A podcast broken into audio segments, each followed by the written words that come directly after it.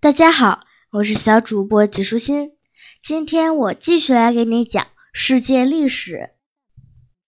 野蛮的侵略者。终于，罗马城和罗马帝国的日子走到了尽头，帝国的强盛也已经达到了巅峰，该它走向衰落的时候了。这回，终于轮到别的国家征服罗马帝国了。可是，你绝对猜不到。征服了罗马是什么地方的人，以及下一个世界霸主会是哪个国家？几千年来，日耳曼部落一直生活在罗马帝国的北部边界，他们不时地越过边界进入罗马的国境，所以罗马人不得不经常跟他们交战，然后将这些人赶回他们自己的领土。在罗马帝国的历史上，尤利乌斯·凯撒和他们交过战，马可·奥勒留和君士坦丁也和他们交过战。这些人被罗马人称为野蛮人。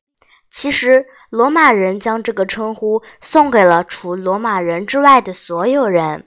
罗马人认为，凶猛好斗是所有野蛮人的特点。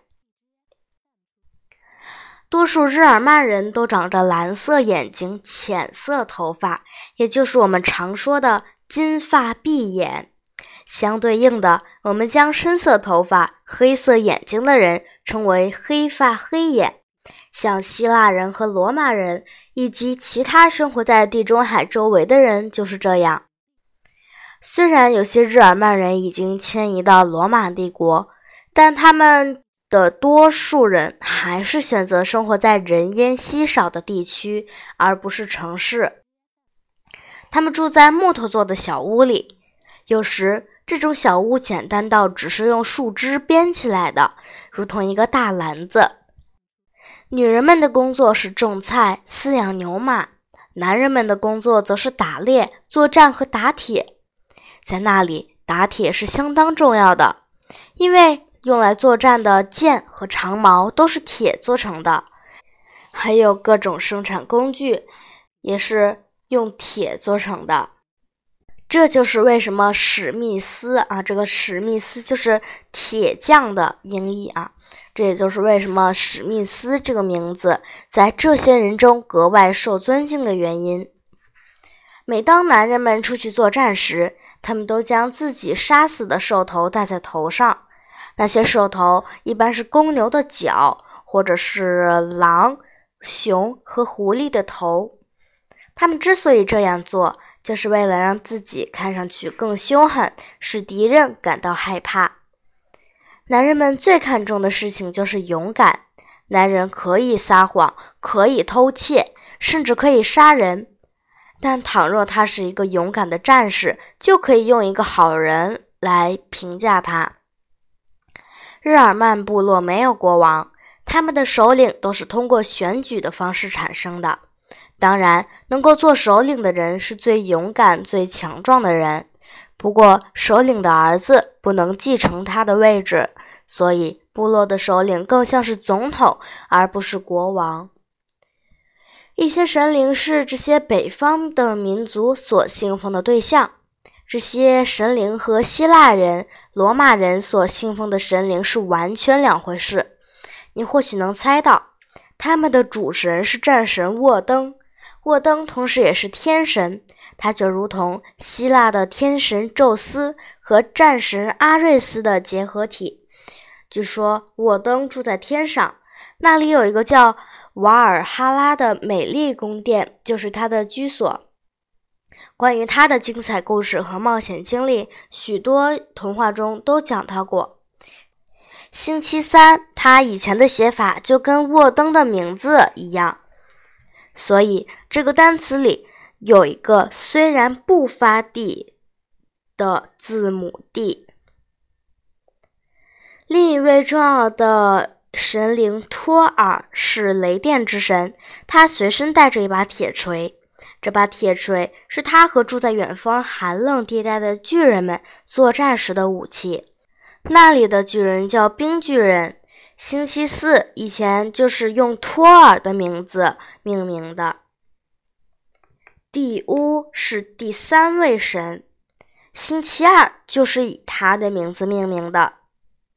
还有一位神灵叫弗雷亚，星期五的名称就来源于他的名字。所以，我们的一周七天中有四天都是以日耳曼神灵的名字命名的，尽管我们根本没人信奉这些神灵。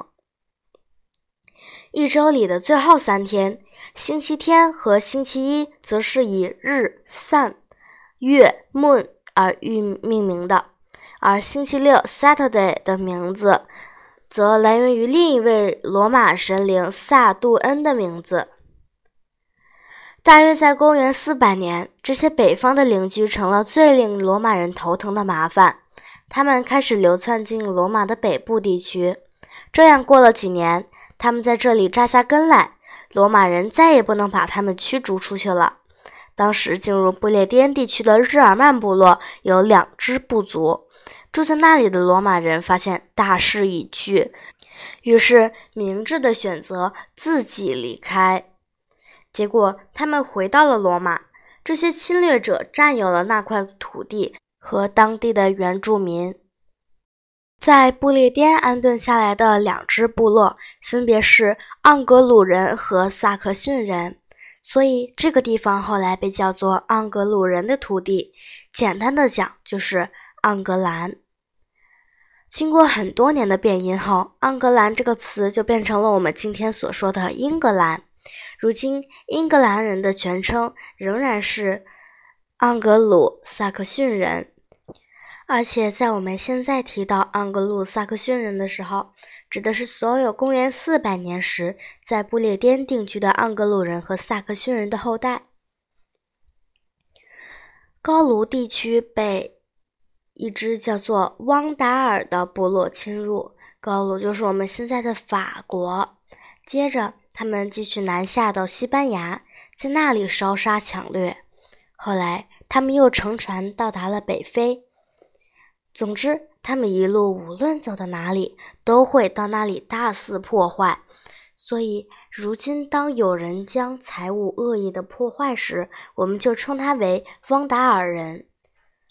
倘若你用刀子乱刻书桌，将课本撕坏，或在墙壁和围墙上乱写乱画，那么你也是一个汪达尔人了。继汪达尔部落之后，一支叫法兰克的部落也进入了高卢，并且最终定居在那里。后来，那个地方就被他们定名为法国。哥特人是意大利北部的民族。阿拉里克是他们的一个领袖。后来，阿拉里克领导哥特人翻山越岭进入了意大利，在那里将所有他们见到的值钱东西，要么洗劫一空，要么加以摧毁。接着，他们侵入了罗马，也在那里大肆抢掠。罗马人却对他们束手无策。当然，没有最糟糕，只有更糟糕。更糟糕的还在后面呢。